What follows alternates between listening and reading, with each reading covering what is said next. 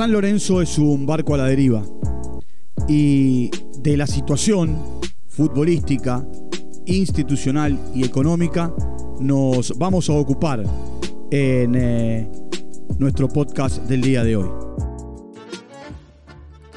Footbox Argentina con Walter Zafarian, podcast exclusivo de Footbox.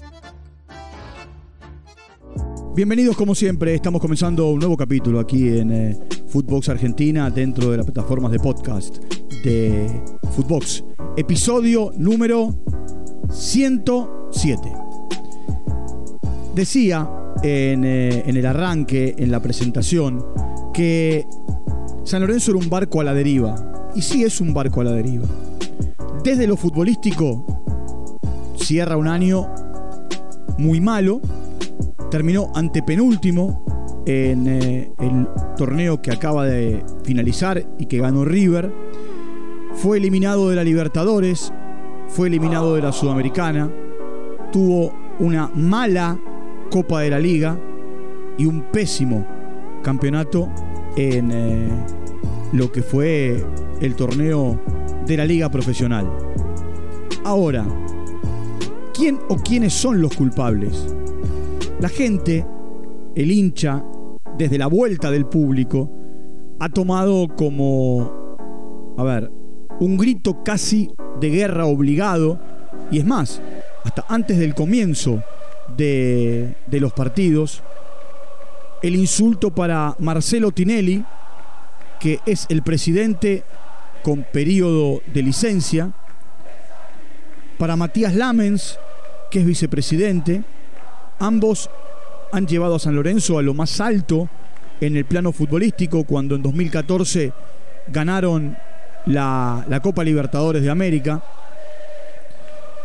Y en el medio de ellos dos aparece Horacio Arreceigor. Él es sindicalista de, eh, de, esencia, es el responsable del Sindicato Argentino de Televisión, es el presidente del SAT Fútbol Club que juegan los torneos eh, del ascenso en la Argentina.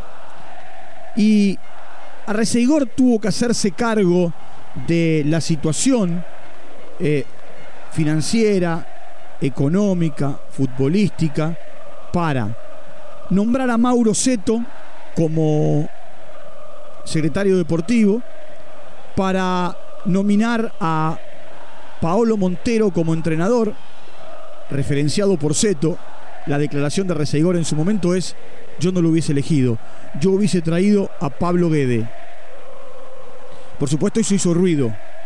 Después Montero terminó siendo el entrenador, dirigió 17 partidos, se tuvo que ir por malos resultados. A todo esto de eh, lo que tiene que ver con lo futbolístico, hay que sumarle mucha deuda, mucha deuda, cheques rechazados en gran cantidad, una situación económico-financiera que está al límite y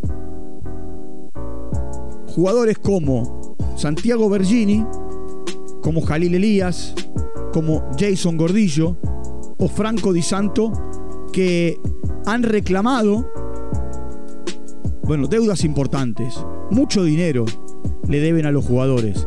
Estos son algunos de los que reclamaron cuando se terminó el semestre, el primero, y llegamos a mitad de este 2021, jugadores como Colochini, jugador histórico en San Lorenzo, que fue capitán de San Lorenzo, que hasta públicamente dice que es hincha, también hizo el reclamo en agremiados antes de ir al dosí por la deuda que mantenían con él. ¿Quién manda en San Lorenzo?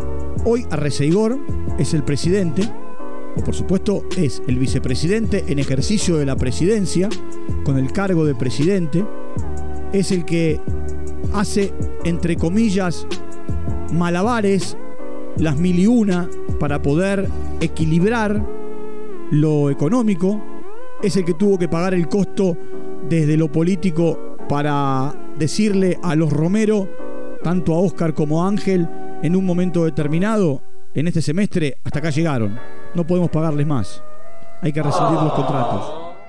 Es el que intenta reacomodar toda la estructura de divisiones inferiores, Ya no va a estar en 2022 Fernando Kuyumchoglu como responsable de todo el fútbol juvenil. Eh, algunos hablan de la vuelta de Fernando Verón, hoy en Independiente, aunque todavía al año le quedan 10 días para, para definir. Eh, Verón va a salir de Independiente y todos los caminos conducen a que Verón va a ir a San Lorenzo y Kuyumchoglu va a ir a Independiente. Pero bueno, habrá que esperar eh, a los primeros días del próximo año para entender hacia dónde eh, se encaminan las divisiones eh, inferiores, bueno, tanto de Independiente como de San Lorenzo. Ya tendremos tiempo, seguramente mañana, en ocuparnos de la situación de Independiente. San Lorenzo está en crisis, está en una crisis financiera, en una crisis económica y en una crisis futbolística. Monarris tomó el equipo por un partido en el clásico con Huracán. Como no conseguían de entrenador, lo dejaron hasta el cierre del torneo. Casi a regañadientes, Monarris se quedó con Dileo al frente del equipo. Y hoy, tras reuniones con Hernán Crespo, con Luis Subeldía y con el uruguayo Alexander Medina, no encuentran la horma del zapato. A Crespo le dicen que no están de acuerdo con algunos colaboradores que tienen o con los que cuenta él. Subeldía, más allá de ser del gusto de la dirigencia, eh, dijo, este no es el momento. Y Alexander Medina le dijo, es imposible tomar un equipo que tiene tantas inhibiciones. Y hay una inhibición que es la que más preocupa. San Lorenzo nunca pagó a Paulo Díaz. Sí, así como lo estás escuchando. San Lorenzo le debe a Palestino 2,5 millones de dólares por el pase de un futbolista que después vendió al mundo árabe y que después River le compró a ese equipo árabe eh, el pase en 5 millones. Después lo que pasa entre River y el mundo árabe y el equipo árabe es un tema de ellos. Acá Palestino reclama y reclama a través de la FIFA, ha hecho reclamos de todo tipo, llegó a la FIFA para reclamar y a partir del reclamo en la FIFA eh, lo, que, lo que se generó fue una inhibición. Si San Lorenzo no le paga a Palestino 2,5 millones de dólares, no podrá incorporar futbolistas. Eh, y el entrenador se llame Crespo, se llame Subeldía, se llame Medina, se llame Romagnoli, se llame Aguirre, porque también son nombres que están sonando ahora, tendrá que arreglarse con lo que hay. Porque jugador que se ha incorporado, jugador que no va a poder jugar hasta que no paguen. Y hoy no tiene esa plata San Lorenzo. No tiene. Por allá hay un chico Palacios que se fue al Basilea y por haber jugado una cantidad de partidos en el Basilea, eh, San Lorenzo debe cobrar una regalía de 100 mil dólares. Y esos 100 mil dólares son agua en el medio del desierto. Aunque, por supuesto, 100 mil dólares es mucho dinero, pero eh, en eh, deudas, montos globales y un montón de situaciones, es un vaso de agua sacado de una gran pileta. Por otro lado, los hinchas que eh, desde hace mucho tiempo vienen trabajando por la famosa vuelta a Boedo, eh, se entusiasmaban o siguen muy entusiasmados con tener un estadio donde estaba el viejo estadio, eh, hoy sin dinero es imposible. Tinelli quiere volver y dice que él va a regresar. Y a Resegor le contesta por radio en una entrevista en la previa del último partido contra Newell's que si Tinelli quiere volver, que vuelva, pero que arme una nueva comisión directiva. En otro tiempo, cuando había otro presidente, se terminaron adelantando las elecciones. ¿Por qué? Porque era imposible. A todo esto que estoy mencionando y hablando, hay que sumarle que el equipo juega mal. Mal. Que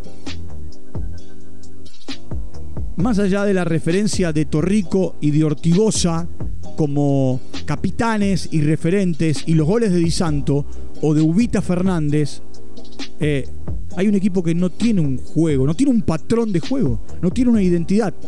No la tuvo con eh, eh, Montero en 17 fechas y no la tuvo en las 8 fechas restantes con Monarris. Es más, cuando lo enfocaban a Monarris en, en cada partido, daba la sensación de estar sufriendo lo que vivía. Incómodo es el técnico que en un momento sacó campeón a la reserva, que tuvo un tiempo largo dirigiendo a la primera, más allá de un interinato, que volvió a la reserva y que hoy tampoco se sabe qué va a pasar con él en, eh, en el 2022. Por eso, en el arranque hablaba de un barco a la deriva. De un barco que está sin timonel, sin conducción, con entrenadores que dicen que no es el momento que les gustaría, pero que bajo estas situaciones y circunstancias no agarran el equipo. Y estamos exactamente a 10 días del cierre del año y a 12 días de la vuelta a los entrenamientos. En 12 días el equipo tiene que volver a entrenar de cara a lo que va a ser un largo 2022. Y por ahora, sin entrenador. Por ahora, a ver, y esta es una situación que se me eh, cruza a mí. Monarris y Leo, más un preparador físico, tendrán que hacerse cargo de ese tiempo. Si es que el día 2 de enero no tienen un entrenador para empezar el 3. La situación de San Lorenzo es complicada desde lo futbolístico, desde lo económico, desde lo financiero y desde lo que tiene que ver con lo directivo.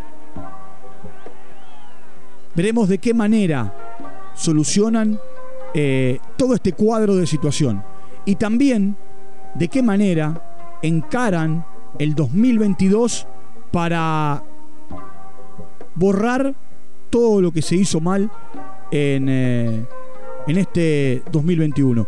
Del otro lado me preguntas, hay un montón de pibes que pueden ser vendidos. Sí, por supuesto. Fernández Mercado, eh, y, que me parece que ha sido la revelación. Eh, más un montón de chicos que han o debutado en primera o han sumado minutos. Después, hay otros jugadores de los que se habla que también o está pensando eh, reclamar o reclamó, que es Peruzzi pero tampoco nadie confirma eso. Hoy, a partir de futbolistas argentinos agremiados, los jugadores hacen valer sus derechos y sus reclamos. Y las deudas que tienen con ellos, si no las saldan, no pueden arrancar jugando los campeonatos. Se viene un tiempo complicado, porque 10 días para el cierre del año y 30 días más para el arranque de un nuevo torneo tienen que conseguir un técnico, arreglar la situación de los jugadores, que no se le vayan libres y arrancar el 4 de febrero, 5 o 6, cuando le toque jugar según el calendario y el partido de turno, comenzar la Copa de la Liga con, eh, con mucha paz. Por eso, en el arranque les dije que San Lorenzo era un barco, a la deriva. Por ahora, con un timonel que se llama Horacio Reseigor, que hace malabares para poder llegar a fin de mes y que se golpea el pecho diciendo que por primera vez un mes salió empatado desde lo económico sin perder plata. Punto final para nuestro capítulo del día de hoy aquí en eh, Footbox Argentina, el, episodio 106. Eh, les recuerdo que pueden entrar a todas las plataformas de podcast, allí nos encuentran y a partir de encontrarnos lo que hacen es seguirnos y estar 24 horas los 7 días de la semana conectados con, con todos nosotros. Les mando un abrazo grande y nos reencontramos en cualquier momento. Chao, hasta la próxima. Footbox Argentina con Walter Zaparián, podcast exclusivo de Footbox.